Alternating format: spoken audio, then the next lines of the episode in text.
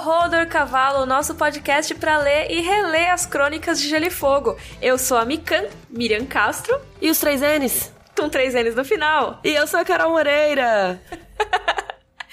Pessoal, estamos de volta depois Aê. dessa última temporada de Game of Thrones. Ah, vou bater palminhas aqui também, ó. Depois dessa última temporada, voltamos finalmente. O que foi essa temporada, hein? É complicada, complicada. Mas assim, vocês sabem que a temporada de Game of Thrones é um período bastante corrido pra gente e essa última foi a mais corrida de todas. Então a gente não conseguiu fazer o podcast durante essa época. A gente achou que talvez a gente fosse conseguir, mas no fim das contas ficou muito pesado. Então a gente acabou fazendo um hiato do Rodor. E aí voltamos agora, né? Então acho até legal falar que quem não viu, por acaso, a gente deu todas as nossas opiniões sobre a temporada em lives que a gente fez nos nossos canais no YouTube. Carol Moreira e Mikan, né? Com três N's. Então você pode entrar lá para saber tudo que a gente achou e tal. A gente vai focar aqui nos livros, né? Como sempre. Mas se você quiser, por acaso não viu, tem um monte de vídeo, tem live, um monte de coisa legal lá no YouTube. Então a gente volta agora, a gente tá no nosso 19 episódio, a gente tinha parado no 18 aí uns dois meses atrás, que foi com a participação da nossa queridíssima Flávia Gazi. E a gente vai ler hoje o capítulo Catelyn 4 de A Guerra dos Tronos. Caso você seja novo nesse podcast, é capaz de ter gente nova que comece pelo episódio mais novo, né? Nesse podcast a gente pega os capítulos das Crônicas de Gelo e Fogo e relê e discute aqui no podcast. Então é legal você ter o livro junto com você para você ler antes e aí acompanhar a discussão do capítulo junto com a gente. Eu vi que tem gente que lê depois. Ouve primeiro e daí pensa a respeito e daí lê depois. Achei legal também essa ideia. Que é você fica ah, com é aquilo legal. na cabeça pra, pra ler já pensando, né? Ou ler antes e depois. Um negócio meio Rogério Skylab, assim. pois é, pode ser que é muito estudioso. Sim. Então, gente, vamos para a parte de perguntas? Bora!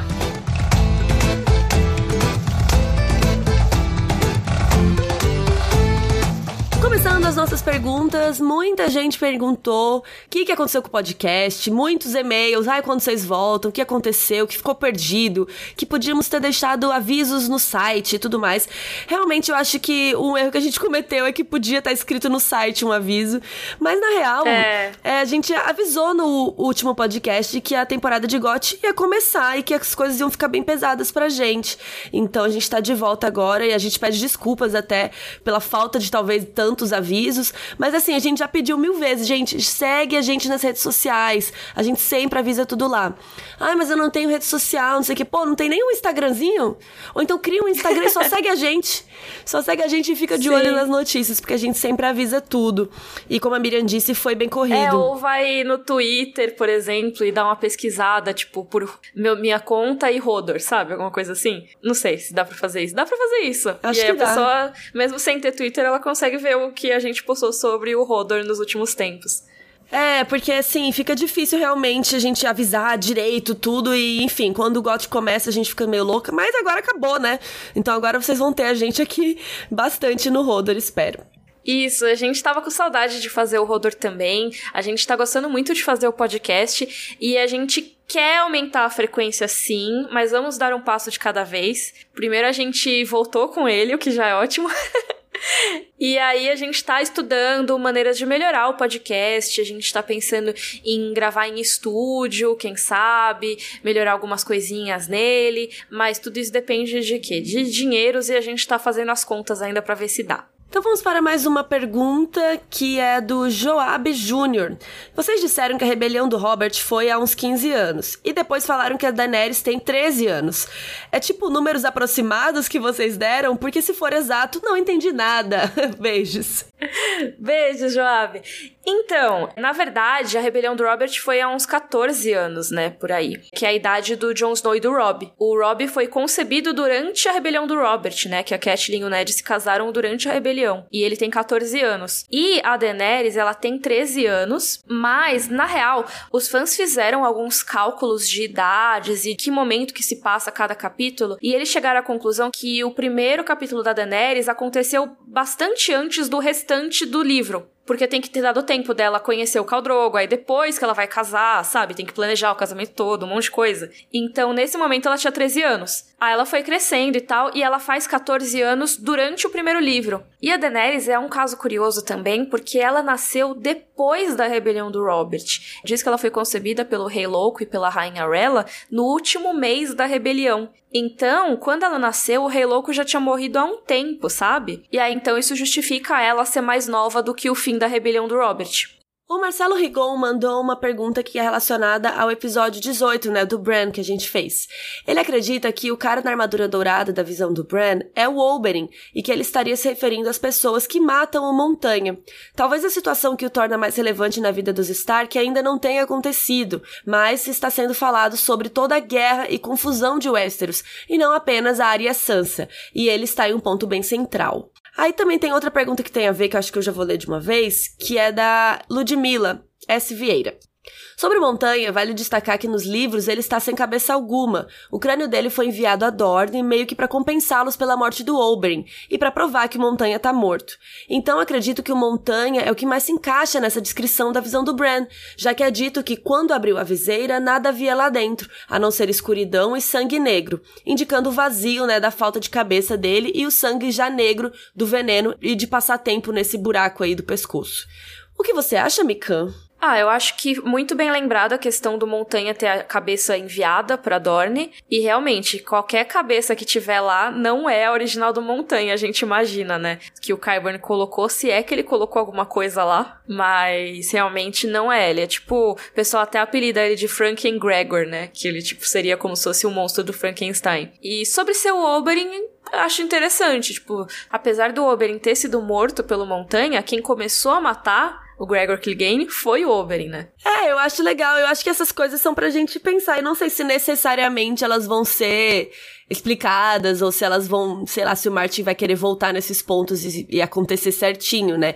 Como a gente viu na série aí, pelo menos na série eles não ligaram muito para as profecias, né? Então vamos ver se no livro vai acontecer alguma coisa. Olha, eu acho que o Martin vai ligar para as profecias que ele escreveu, sim, espero. Tomara. O Rodrigo Coelho perguntou: Já ouvi vocês comentando diversas vezes sobre o sexto livro. Ah, no sexto livro isso, no sexto livro aquilo.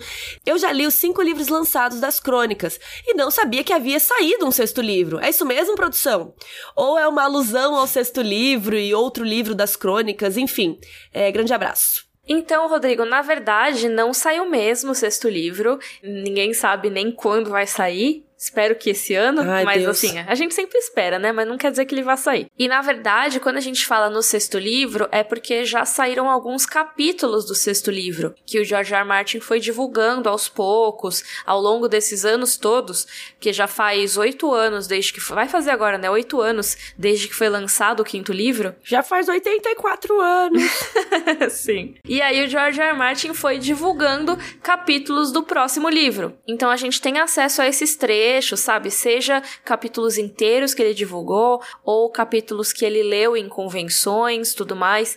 Aí com base nisso a gente pode saber algumas coisas que vão acontecer no próximo livro, mas não, ele ainda não saiu. Fica tranquilo que lendo os cinco livros você leu todos os das Crônicas de Gelo e Fogo. Tem os outros do universo e tal, mas assim, os principais, né, os cinco são os cinco por enquanto mesmo. Inclusive a gente tem um vídeo que a gente já fez falando sobre esses capítulos que já saíram aí, coisas que já aconteceram, que a gente sabe, né, que provavelmente vão acontecer no sexto livro. Então procurei no nosso YouTube e também tem um outro vídeo sobre todos os livros do universo, para você saber que outros livros te interessam desse tema para você ler. Todos os livros do universo? Do universo do mundo do Martin de Game of Thrones e as crônicas. Os links para esses vídeos também vão estar no nosso site, que é rodorcavalo.com.br. Dessa vez atualizado com um novo episódio. Que não tem avisos, mas tem um episódio novo. Vamos ler o capítulo então? Vamos falar? Vamos falar do capítulo Catelyn 4.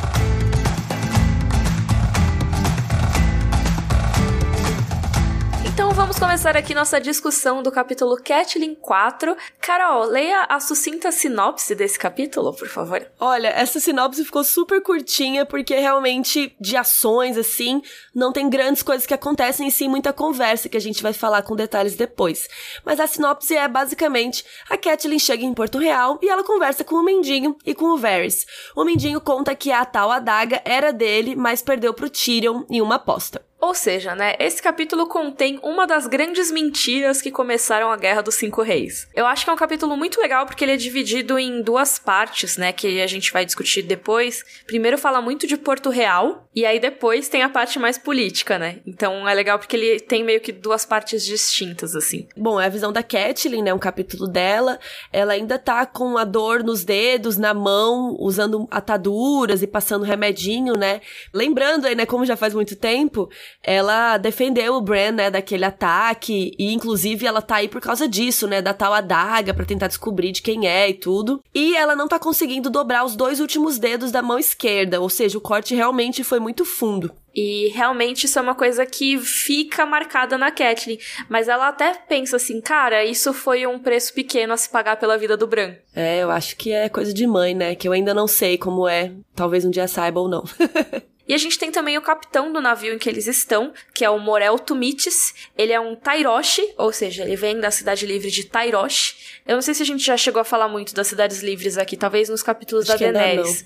Mas assim, a gente falou de Pentos, né, no capítulo da Daenerys. Tem nove cidades livres no total e elas vão ser bastante citadas aí durante a nossa saga pelos livros. Mas os nativos de Tyrosh, eles são conhecidos por algumas coisas. Por exemplo, serem muito avarentos e por terem pelos faciais coloridos. Isso é uma coisa que a série não fez muito, né? Mas que nos livros falam toda hora que tal pessoa tem tipo os bigodes verdes, que tem o bigode azul uhum. e coisas assim. E aí esse Morel, ele tem também a barba toda colorida e tudo mais. E o Morel é o responsável pelo dançarino da tempestade, que é o navio que levou a Catelyn de Porto Branco até Porto Real. Porto Branco é uma cidade lá no norte, obviamente ela é uma cidade portuária, por, por isso o nome, né? E é onde fica a casa Manderley. Mas o legal de Porto Branco é que é a cidade do norte, assim. É legal a gente pensar que, como é uma estrutura feudal, Westeros, não tem muitas cidades, tem mais vilas, castelos, vilarejos. Mas cidade, cidade são poucas. Então você tem Porto Real, você tem Vila Velha, você tem Lannisporto e tem Porto Branco, que é a cidade mesmo do norte. A gente não viu Porto Branco ainda, né, nos livros, só falou aqui rapidinho da Catelyn escolhendo o navio lá, mas é legal ficar de olho nessa região. Esse cara já tá aí no Mar Estreito, já tem 30 anos, então ele já foi remador, contramestre, e agora ele finalmente emergiu, né? Foi emergente e virou capitão. Então, esse navio dele, é o Dançarino da Tempestade, já é o seu quarto navio, e é uma galé de dois mastros e 60 remos. E é importante isso porque a Catelyn pensa ali na cabeça dela que foi bom que ela escolheu uma galé, porque eles estão indo contra o vento. Então, se ela tivesse pego outro tipo de barco, talvez eles não iam chegar tão rápido. E já que a gente tá falando de barcos e velocidade dos ventos e tudo mais, acho que é o momento de falar do Sir Roderick, que coitadinho, gente. Veio passando mal o caminho todo no navio. a Kathleen ressalta que ele já tinha até ficado mais magro de tanto que o coitado vomitou. Ele sujou toda a barba de tanto vomitar. E aí tinham raspado as suíças dele, né? Que são aquelas barbas meio de lado, assim. É, aí pode ter com bigode ou sem. Eu, te, eu pesquisei, gente, isso, porque eu fiquei muito curiosa. Falei, peraí, como que é suíças? Porque eles falam que o Sir Roderick Castle tem suíças. Suíças, suíças. Aí eu falei, peraí, quero investigar direito como é uma suíça. E aí eu descobri que basicamente é sem o queixo. O queixo fica limpo. Você raspa só, como se passasse a gilete só no meio, assim, ó. É ah, esquisito. É muito feio, gente. E Desculpa. aí, você pode ter com bigode ou sem. Eu acho que na série ele tá sem, se não me engano. É, na série ele tem acho que aquela barbinha amarrada Sim. embaixo do queixo, se eu não me engano. Mas então, coitado do Sir Roderick. E uma coisa que eu acho muito legal é que eles passaram por uma tempestade. E o que o Bran viu no capítulo anterior uma tempestade que a Catelyn não tinha visto ainda que ia chegar. Então, assim, é lógico que talvez ele estivesse falando, que nem a gente falou no episódio anterior, sobre a Guerra dos Cinco Reis e tal, mas ele também tava vendo literalmente uma tempestade. E a Catelyn e o Sir Roderick passaram por ela mesmo. É a mãe de Ná, né, o Bran? Ele sabe de tudo. Outro personagem que a gente tem nesse episódio é o Mindinho, nesse capítulo, né? É o Lord Peter Baelish, mas ele é apelidado de Mindinho pelo irmão da Catelyn, o Edmure, né? Que a gente até conheceu na série. Por que isso? Porque o Mindinho veio de uma região que se chama Dedos. E ele veio do menor dos dedos. Então era a região do menor dos dedos, ou seja, o Mindinho. Pra piorar, ele era baixinho, então o apelido pegou e não teve jeito. e o Mindinho ele era protegido pelo pai da Catelyn em Corre Hill, pelo Roster Tully. A gente fez um vídeo sobre isso, sobre a casa Tully e a casa Baelish, que aí a gente fala dessa história toda da relação da casa Baelish com a casa Tully. Mas basicamente o Roster Tully era muito amigo da época da guerra e tal, do pai do Mindinho. Então acabou que ele topou levar o Mindinho pra lá. E eles cresceram meio como irmãos, assim, sabe? Só que o Mindinho gostava muito da Catelyn. Queria se casar com ela um dia, quem sabe. Mas aí anunciaram que a Catelyn ia se casar com Brandon Stark. Ela lembra nesse capítulo que ela ia se casar, na verdade, com o irmão do Ned, mas aí o Brandon morreu e sobrou pro Ned mesmo casar com ela. E aí, o mais louco dessa história é que o Mindinho, que era pequenininho e ele tinha 15 anos, ele lançou um desafio pela mão da Catelyn contra o Brandon e o Brandon tinha uns 20 anos. Ou seja, óbvio que ele perdeu e ele ficou com uma cicatriz na mão. Acho legal explicar que quando é um desafio, é um duelo, tá, gente? Então eles foram lá lutar, espada e tal. E obviamente que o Brandon ia ganhar esse negócio, sabe? Porque é aquela coisa, ele era maior, ele era mais experiente, mais velho e tudo mais. E é legal a gente lembrar que a Catelyn que pediu para não matar ele, né? Ela falou assim: não, não precisa matar, não, deixa o menino quieto. É, ela teve que meio que implorar pro Brandon não matar ele. Porque num duelo assim seria meio que até a morte, né? É, acho que seria válido, né? Tipo, não iam prender o Brandon por causa disso. Tava duelando, é, e dependendo do que o Mindinho falou, né, pra ofender ou alguma coisa assim, talvez se justificasse até na sociedade deles, né. Mas aí o Mindinho ficou com a baita cicatriz, aí depois disso o pai da Catelyn mandou o Mindinho embora, e eles nunca mais se viram. Depois que o Brandon morreu, o Mindinho deve ter pensado, hum, agora a Catelyn não tem mais um prometido? Essa é a minha chance. E ele escreveu uma carta para ela, mas a Catelyn queimou sem ler. Ai, que dó, né? Eu leria, coitado. Bom, o que aconteceu foi que hoje em dia o Mindinho está no pequeno conselho do rei. Ele é mestre da moeda, ele cuida das finanças, de dinheiros, ele é a Betina do, de Porto Real. e quando eles se encontram, ela vê que ele continua baixinho, mais baixo do que ela, mas ele ainda é esbelto e rápido, com as feições inteligentes que ela se lembrava, e ele tem os olhos cinza esverdeados. E ele também tem uns pelos faciais diferentes, que ele usa uma barbicha pontiaguda. E ele tem um pouco de prata no seu cabelo escuro, mas ele ainda nem tem 30 anos, ou seja, ele é mais novo que eu e ele já tem um cabelinho branco. Mas eu sei que isso é comum, tenho algumas amigas que têm cabelo branco já da minha idade. Eu tenho altos cabelos brancos. Não tanto que nem o Mindinho, eu imagino, porque dá pra ver assim muito de longe, né? Mas é legal ressaltar também que nos livros a galera é muito Total. mais nova, né? Tipo, a aparência, assim. A própria Catelyn tem, tipo, 30 e tantinho, sabe? Não é tão, tão mais velha assim. Os atores que eles pegaram na série costumam ser um pouco mais velhos, né? Então é muito doido pensar que o Mindinho tem, tipo, a nossa idade. Nossa, não, né, Miriam? sabe? A minha, porque você é um pouquinho mais nova. Bem pouquinho, tá, gente? Ué, então, eu ainda não tenho 30 anos, o Mindinho também não. 26. 26. É, eu tô com 31, gente. A idade chega para todos. Vamos lá, também temos o Lord Varys, que é a aranha do rei. Ele é eunuco, ou seja, ele foi castrado quando ele era criança. E o Varys tem informantes para todo lado, os famosos passarinhos, que depois a gente descobre na série que são várias crianças. Eu não me lembro se no livro isso fica claro que são crianças, você lembra? Também no livro. Bom, ele é roliço, perfumado, empoado e tão desprovido de cabelos quanto um ovo. É o que pensa a Catelyn. Um momento né de pomba, hein? Esse quanto um ovo aí. Que tem uma galera que teoriza que ele é um Blackfire secreto. Ah, sim, porque ele raspa a cabeça, né? Sim, e também porque em inglês ovo é egg, que é o apelido do nosso querido Egg do Duncan Egg, que raspava a cabeça para esconder seus cabelos Targaryen também. Mas eu acho que, não é, que o Varys não é nada, não. Aliás, a gente tem dois vídeos que se chamam Qual é a do Varys e Qual é a do Mindinho, que a gente fala sobre os dois e sobre as tramas e coisas que eles aprontam aí. Então são dois vídeos, modéstia à parte, bem legais. Sim, vai estar tá tudo lá no rodorcavalo.com.br. Outra coisa muito legal é que nesse capítulo tem histórias antigas. Muita gente pergunta pra gente assim, quando a gente conta umas coisas que aconteceram antes desse momento dos livros, as pessoas falam: "Nossa, mas onde vocês acharam isso? Em que livro que tem isso?" E a gente sempre responde: "Tá tudo espalhado pelos livros, pelos capítulos." Por exemplo, nesse capítulo, quando chega em Porto Real, a Cat ele se lembra de um pouco da história da criação da cidade. Sim, e é bastante do capítulo dedicado a isso, viu? É, acho que mais da metade do capítulo é descrição se eu não me engano. E, cara, ela vai falando sobre a história de Porto Real, um pouco da criação da cidade. Então tá tudo no capítulo, mas só recapitulando aqui. Antes do Egon Conquistador, não existia Porto Real. Esse nome é porque é onde ele pousou com seus dragões, sabe? Além de ser um, uma cidade portuária mesmo e tal, mas é o porto do rei, entendeu? Então em inglês o nome é King's Landing, entendeu? É onde ele pousou, não é necessariamente o porto, sabe? É que faz sentido também, porto de aeroporto e tal. Mas enfim, 300 anos atrás não existia Porto Real. Tudo aquilo era mato, entendeu? Tinha umas vilas de pescadores e tudo mais, mas não era um lugar muito importante nem nada. Tinha algumas casas e tal por ali e tal, mas aquele ponto onde ele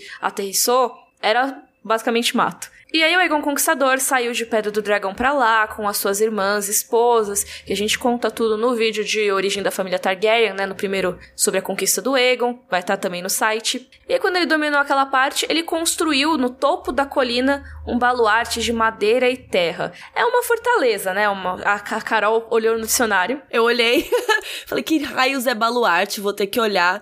Basicamente é uma construção que é cercada por muralhas. E isso foi lá há três séculos, né? Agora era uma cidade enorme, lotada de gente. Tem umas estimativas de que Porto Real teria, tipo, cerca de um milhão de pessoas. Nossa, é bastante, né? Vamos ver a população de Cuiabá? Peraí. 607 mil. Ah lá, Porto Real era maior que Cuiabá. Curiosidades para vocês aí. Vocês podem falar isso pros seus amigos. Vocês sabiam que Porto Real era maior que Cuiabá? aí seus amigos vão falar: Quê? Onde você viu isso? Aprendi com a Carol e com a Mikan. Bom, e aí tem três colinas que são bem famosas ali em Porto Real. A colina de Vicênia, né, que é o nome de uma das irmãs do Aegon, que tem o grande septo de Baelor, ou tinha, né, se de acordo com a série, com sete torres de cristal, aquela coisa linda que a gente viu lá na série. Lembrando que as irmãs dele também eram esposas deles, só pra gente relembrar. Também temos a colina da Rhaenys, que é a outra irmã dele, e na colina da Rhaenys tem o Poço dos Dragões, que já está em ruínas. E entre as duas colinas, eu acho muito legal que tem uma rua que se chama a Rua das Irmãs. Porque, né, tá entre as duas colinas das irmãs. Achei fofo. Que coisa mais fofa. E aí, a grande colina cabulosa é a colina do Aegon, que fica a Fortaleza Vermelha, que é o grande castelo, né? Sim, e a Fortaleza Vermelha é aquela coisa, né, incrível, que é gigante, tem sete torres cilíndricas gigantes coroadas por baluartes de ferro, olha aí. Começou com o baluarte podrão lá de madeira, agora suas torres são coroadas por baluartes. Aí tem um contraforte imenso, salões, pontes, masmorras, celeiros, guaritas, tudo de pedra vermelho claro, por isso que é a Fortaleza Vermelha, gente o Aegon que mandou construir a Fortaleza Vermelha, mas no fim das contas quem terminou a construção foi o Maegor o Cruel, que era filho do Aegon o Conquistador. E lembrando que depois o Maegor mandou matar todo mundo que trabalhou na construção, tá? Bem fia da mãe esse cara. Tem vídeo, né, sobre a família Targaryen, que a gente fala de todos eles e tal. Vai estar linkado no rodorcavalo.com.br. E o Maegor, por que, que ele matou todo mundo? Porque ele achava que só quem era do sangue do dragão, ou seja, quem era Targaryen, poderia conhecer os segredos da fortaleza, porque a fortaleza tem várias passagens secretas, tem um monte, sabe? E aí, ele não queria que nada vazasse, só ele ia saber. Por um lado, eu entendo essa coisa de, tipo, se tem passagens secretas, realmente a gente não quer que todo mundo fique sabendo. Mas aí ele podia ter contratado menos gente para fazer só as passagens, sabe? Menos pessoas de confiança e não matar todo mundo que trabalhou no rolê. E o melhor é que ele matou todo mundo depois de fazer uma festa, tá? Acabou a construção, daí ele falou, bora comemorar. Fez um arraial, né? Agora que gente tá na época de festa junina, fez uma festa, todo mundo bebeu, encheu a cara, daí ele foi lá e mandou matar todo mundo. Bacana. O que aconteceu no fim das contas foi que, assim, a Catelyn até pensa nisso com uma certa ironia, né? Porque, ah, só o sangue do dragão poderia ficar lá. Só que aí agora os estandartes que estão lá na Fortaleza Vermelha nem são mais os Targaryen, e sim dos Baratheon. Sai o dragão e entra o viado. Viado é o símbolo da casa Baratheon, como a gente já comentou aqui no podcast, né?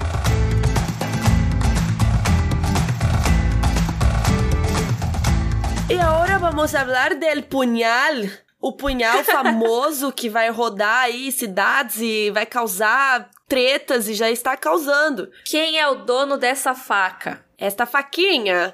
A Catelyn levou consigo o punhal do cara que tentou assassinar o Bran. Basicamente, ela tá tentando rastrear, né? Quem que fez isso? Quem que falou, eu vou matar o Bran? Caso vocês queiram recapitular essa parte, a gente falou disso no nosso episódio sobre o capítulo Catelyn 3, que foi a tentativa de assassinato e tal. E eles discutem que, cara, é uma adaga que tem uma lâmina de aço valeriano. Então não é qualquer pessoa nada a ver que vai ter uma adaga dessas, entendeu? Aço valeriano é raríssimo. Então, quem quer que tenha dado essa adaga tem grana, é nobre. E aí, quem será? Então é por isso que ela foi atrás para ver quem que poderia ter sido. O objetivo dela é levar pro mestre de armas de Porto Real para tentar descobrir o dono e torcer pro cara ser de confiança. O cara que é atualmente, né, nesse momento da história, o mestre de armas de Porto Real é o Sir Aaron Santagar. E o lance é que eles podem estar tá em risco chegando em Porto Real. Afinal, se estão tentando matar o seu filho, você simplesmente chegar na capital, assim, chegar chegando, é um pouco arriscado. E lembrando que o John Arryn morreu provavelmente na mão dos Lannisters, né? De acordo com a irmã dela, que mandou a cartinha. Ou seja, a coisa tá feia pro lado dos Stark.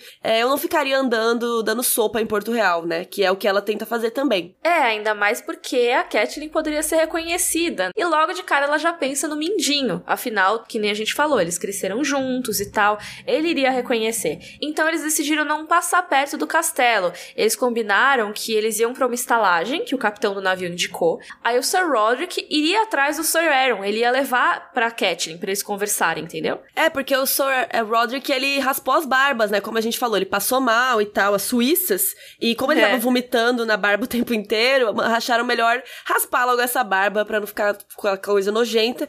E ele fala, pô, eu tô sem barba, ninguém vai me reconhecer aqui, né? Eu acho muito bom que ele fala, a última pessoa que me viu sem barba foi minha mãe ela morreu há 40 anos. Nossa, é verdade.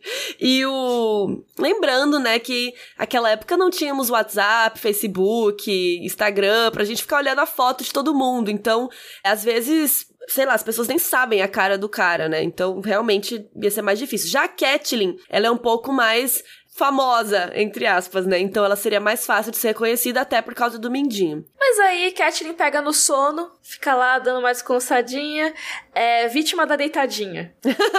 ela falou: vou deitar só 10 minutinhos.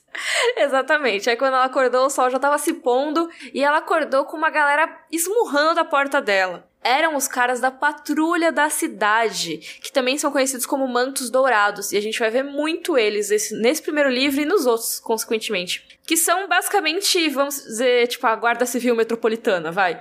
É, uns soldadinhos, polícias, sei lá. É, exatamente. Eles são os caras que servem para manter a ordem dentro de Porto Real e tudo mais. Mas a guarda da cidade muitas vezes tem outros patrões que não o rei necessariamente. Nesse caso, o patrão deles era o Mindinho. Ele mandou escoltar a Catelyn até ele e pediu para que ela não fosse machucada.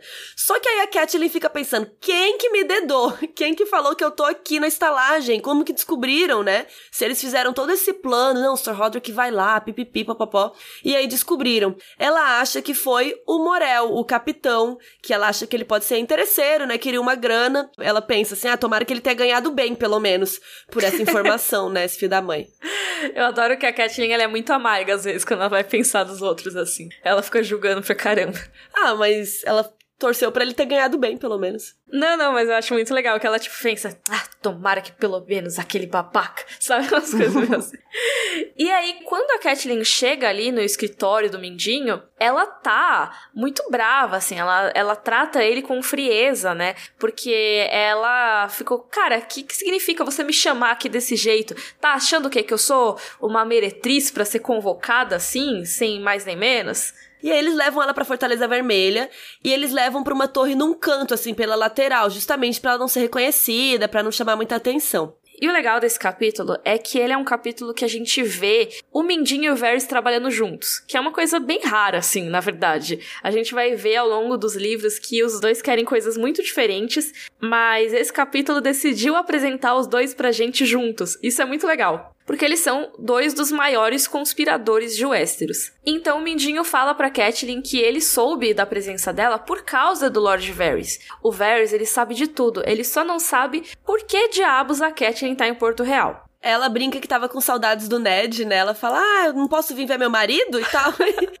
e aí o Mindinho pergunta pra ela, né? Como que era o lema da sua família mesmo? Que é família, dever e honra. Então, que se ela segue isso mesmo, ela teria ficado em Interfell com a família dela, né? Ou seja, essa viagem é urgente. Então ele já tá desconfiando que tem alguma coisa aí acontecendo. E aí chega nosso querido Lord Varys, ele logo dá um oizinho e já repara que a Catelyn tá com a mão machucada, assim como o Mindinho. Todo mundo repara nessa mão dela, coitada, ela não consegue nem esconder. É, deve estar tá tudo enfaixado, sei lá. Tudo realmente enfaixado, né? E aí o Varys pergunta: você não quer uns remédios pra mão? Ou será que você não quer uma ajuda com o Bran? Ele oferece os contatos dele. Mas, cara, a Catelyn tá muito desconfiada, ela não quer dar a real. Ela já pensa assim que confia pouco no Mindinho e não confia nada no Varys. E aí o Varys já vai direto ao ponto e pede para ver logo o punhal. Aí ela já fica assim, quê? É, como que ele sabe disso, né? Ela acha que ele machucou o Sir Roderick, então ela já fica preocupada. Mas na real, o que aconteceu é que o Sir Roderick foi lá à tarde procurar o Sir Aaron, né, que é o mestre de armas de Porto Real. E aí o Varys ficou sabendo da história do punhal, né? Então já começou a rolar uma fofoca. Isso, e aí a Catelyn se vê obrigada a mostrar a daga, porque, né, ela foi encurralada ali. Então ela tem que mostrar a que ela veio para essas pessoas que ela não confia. Mas ela tem que mostrar, de qualquer maneira. Então vai lá, mostra a daga de aço valeriano. E eu, Mindinho, ha, Catelyn, não precisava do Sir Aaron, porque eu já sei o dono dessa daga. Tan, tan, tan, tan. Então quem é? Ele, eu mesmo. Aí você já, o quê? Como assim? O quê?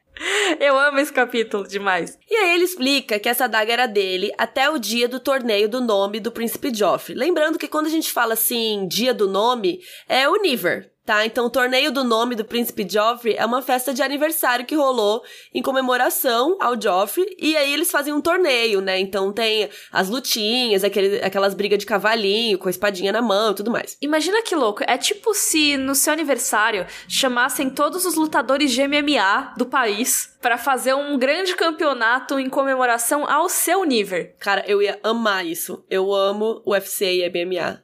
É por isso que eu falei disso. Nossa, é meu sonho. Eu tava pensando no seu nível, amiga, exatamente. Nossa, esse é perfeito. Como que ia ser o seu nível? Não sei. Você ia chamar que tipo de esportes? Eu não sei, eu não sou uma pessoa muito esportiva. Ah, o meu também podia ser de yogis. Reunir vários yogis do Brasil inteiro ou do mundo pra gente fazer um yoga juntos. Podia ser. que mais? Bailarinas. Queria uma apresenta apresentação de balé, assim, o Lago dos Cisnes. Eu ia amar também. Coloca aí nos comentários como ia ser o seu nível. Acho que o meu ia ser um grande campeonato de karaokê. Do Brasil todo. Mas é você chamar os especialistas em karaokê do mundo do Brasil? Todo aniversário da Mikan ia ser o The Voice. Nossa, e você ia sentar no meio. Pensando em Westeros, tá, gente? Por que, que, eu tô brincando com isso? Porque é isso, tipo, os torneios, eles são competições imensas e chamam uma galera de todo canto. Tem bardos que vêm, mas em geral tem as justas, que são os caras que ficam a cavalo tentando derrubar um ao outro. Tem a batalha corpo a corpo, tem um monte de competições e tal, atléticas aí entre os cavaleiros. E aí, basicamente, no torneio do nome do príncipe Joffrey, acontece uma justa entre o Sir Jaime Lannister e o Sir Loras Tyrell, e aí, o Mindinho conta que ele apostou no Sir Jaime, e aí o Sir Loras o fez cair do cavalo, ou seja, ele perdeu a aposta e com isso perdeu o seu punhal. Aí todo mundo, ué, mas então, pra quem que você perdeu o punhal, né? E aí ele fala, pro Tyrion Lannister. What? Pam, pam, pam. Cara, eu amo esse capítulo, eu amo essa reviravolta, que não é uma reviravolta, que a gente vai descobrir depois que não era do Tyrion a adaga. Mas nesse momento, esse capítulo tira seu chão, eu acho, né? Porque você já tava começando a gostar do Tyrion. Total. E a gente fica pensando também, nossa, mas por que que o Tyrion fez isso? Será que o Tyrion realmente quis matar o Bran? Por quê? Como? Então você começa a criar várias dúvidas até você ler o próximo capítulo, que se você não ler na mesma noite, no mesmo dia, você vai ficar curioso. E cara, de novo, esse capítulo é muito legal porque ele mostra dois conspiradores mestres, assim, de Westeros. E a gente tá vendo só o comecinho deles aqui, mas a Catelyn já dá a ideia de que a gente tem que ficar com o pé atrás com esses dois. Então, não necessariamente tem que acreditar no que tá sendo dito aqui, né? Na verdade, ela até que ela desconfia, sabe? Ela acaba aprendendo o Tyrion depois, mas assim, a gente vai discutir isso no capítulo que ela aprende o Tyrion, efetivamente, mas... É, é engraçado porque ela mesma pensa que confiava pouco no Mindinho e nada no Varys. Então, quando ele fala isso, não sei, acho que deve ter dado uma dúvida, mas você fica com aquela pulga atrás da orelha, né? Não sei, se alguém te passa uma fofoca, que é alguém que você não gosta muito, mesmo assim aquilo vai ficar ali na sua cabeça, eu acho, né? Imagina se ela falasse assim: ah, não, tal pessoa falou mal de você, sabe? Alguém que você não gosta muito fala: tal pessoa falou mal de você. Quando você encontrar essa pessoa na rua. Você vai ficar meio, hum. É, talvez você desconfie, sabe? Você pensar, ai, será que essa pessoa tá sendo falsa comigo? É, lógico que a gente tá falando aqui de proporções bem maiores, de tentativas de assassinato e tudo mais. Mas assim, não é que ela não gosta do Mindinho, né? Ela não confia muito nele. É, ela cresceu com ele também, né? Tipo, eles eram como irmãos.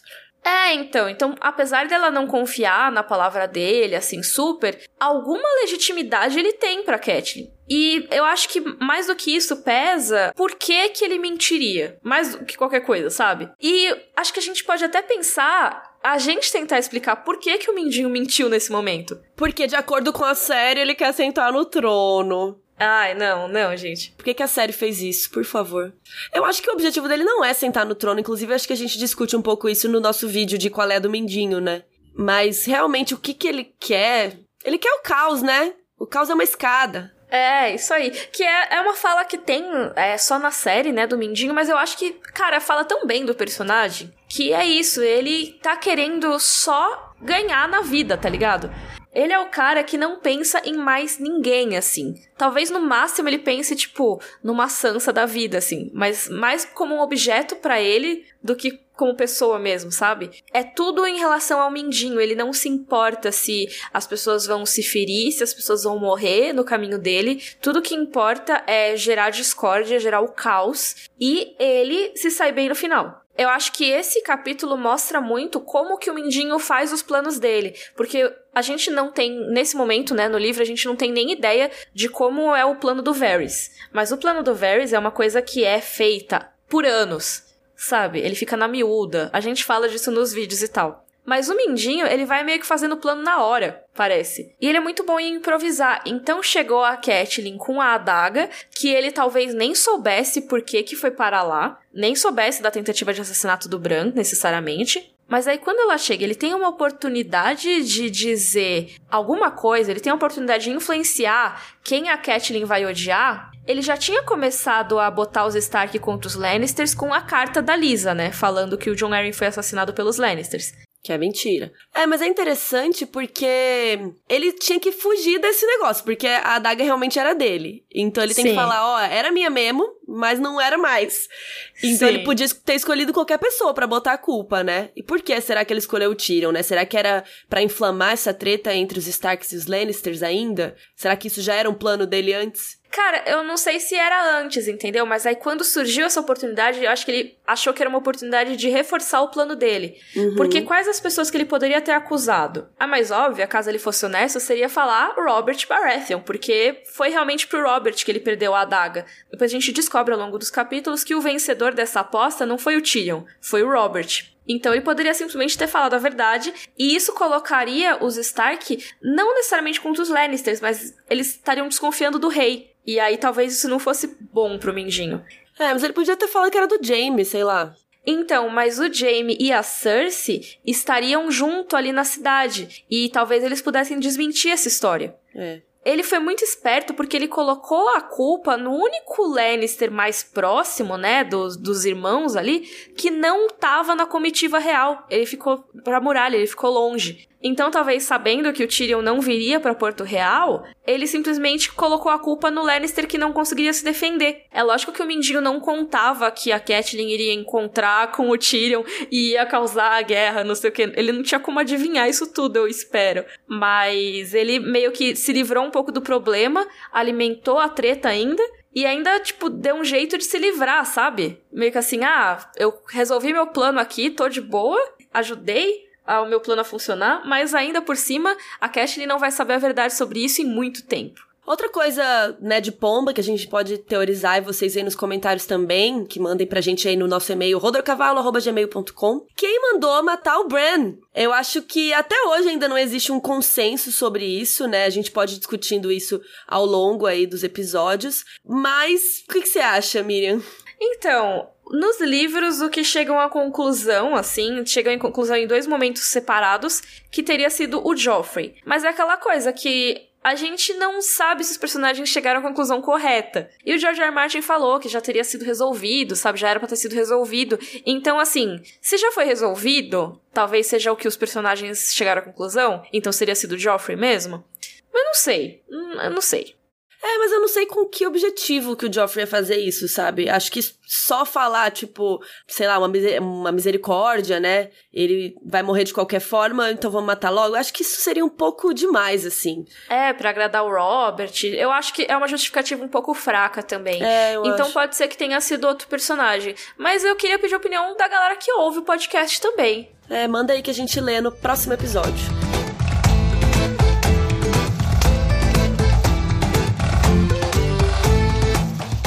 Fazer nossos momentos Joffrey e Dracarys? Sim! Qual o seu momento, Joffrey, Carol? Assim, não tem nenhum momento ruim que esse capítulo realmente é muito legal, mas acho que a parte mais desnecessária, entre aspas, é quando o Capitão Morel vai pedir é, as moedas dos remadores. Que basicamente ele tem que pagar as pessoas, né, do navio. A Catelyn falou que ia pagar todo mundo. E aí ele fala pra Catelyn assim: Não, eu pago todo mundo, pode me dar a grana que eu distribuo. E aí a Catelyn fala: "Não, eu mesma vou entregar a moeda pra cada um deles pra eu saber que todo mundo recebeu". O que assim, é desnecessário, mas ao mesmo tempo é muito legal pra gente ver que, assim como o Ned, a Catelyn também é uma pessoa muito honrada, né? Ela queria ter certeza que as pessoas iam receber a grana delas pelo trabalho que elas exerceram. Então, não sei se é desnecessário, mas assim, é uma partezinha que é mais sem graça, digamos, do capítulo. É, também acho. Eu acho que a parte no navio, assim, é uma das mais sem graça mesmo. Tipo, a interação da Catelyn com o Sir Roderick. Eles são legais, sabe? Mas, assim, comparado com o- toda a tensão do resto do capítulo, essa parte deixa a gente um pouco mais tranquilo, né? Tipo, eu acho que é mais de boa. É, nada demais. É, eu diria que assim, eu não, não tenho um momento Joffrey exatamente pra esse capítulo, mas é mais que eu prefiro muito a parte final, obviamente. Eu gosto muito também da descrição de Porto Real, então não, não é que desprezo a primeira parte. É, porque de todas as partes, essa é a mais. Ué, todas as outras são Sim. bem emocionantes, e tem coisas legais, tem coisa de história, tem a parte da treta, né? Então, acho que essa é a parte mais. É, É, e eu acho que como a gente já conhece, né, a gente já leu bastante esse capítulo, a descrição de Porto Real não traz tantas novidades, né? Sempre traz alguma coisa, né? A gente relembra detalhes e tal,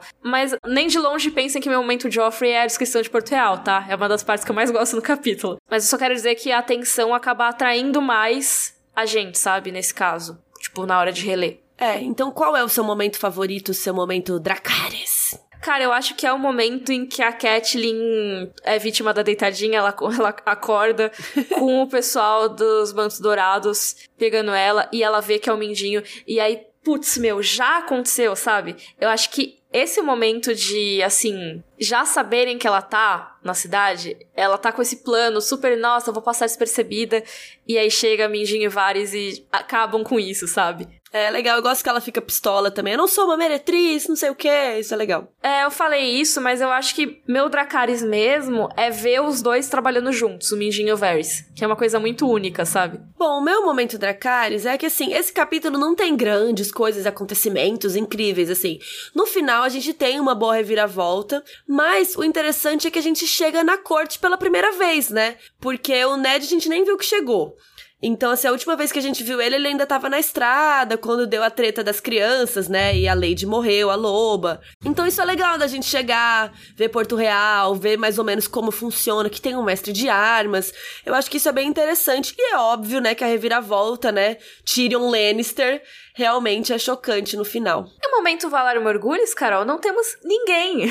Ninguém, ninguém morreu. A gente se mantém em sete mortos até agora de pessoas importantes. Será que a gente relembra os mortos? Acho que como faz tempo que rolou o último episódio, né? Vamos. Temos aí Waymar Royce, Will Garrett, John Arryn, o assassino do Bran, a Lady, por que não? E o Micah. É, o Mike, coitado. Esse foi chato. É. A Lady também, né? Não que os outros não tenham sido, É, mas enfim. sim. E assim, chegamos no nosso momento de comparar o livro com a série.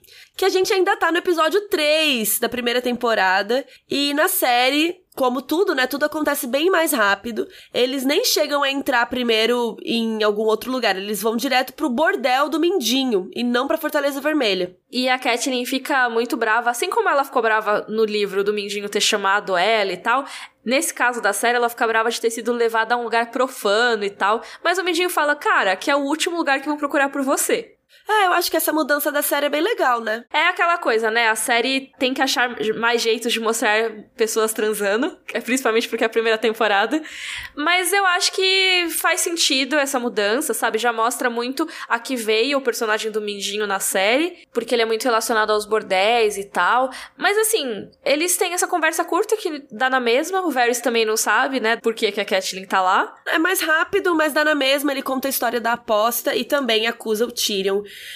que vai gerar aí grandes problemas pro Tyrion no futuro, coitado. Não tinha nada a ver com a história. O que tem muito, assim, de livro versus série é que é isso, esse capítulo ele é todo descritivaço, assim, muita descrição. E aí, nesse caso, na série não tem a descrição, sabe? Porque eles vão mostrar a cidade. Então, não precisa tanto disso, sabe? E aí, é claro que algumas informações se perdem. Tipo, na série, as pessoas não vão saber que tal lugar se chama Colina de Visênia, que tal lugar não sei o quê. Algumas informações vão sendo dadas aos poucos, né? Ao longo dos episódios da série e tal. Não é tudo nesse mesmo momento. E também eles falam um pouquinho do passado do Mindinho, com Brandon e tal, mas é bem mais por cima do que é falado no livro também. É, eu acho que é uma mudança positiva, assim, não faz muita falta. O lance de ser no bordel também não me incomoda. Acho que tudo bem. Uma mudança positiva, deu tudo certo.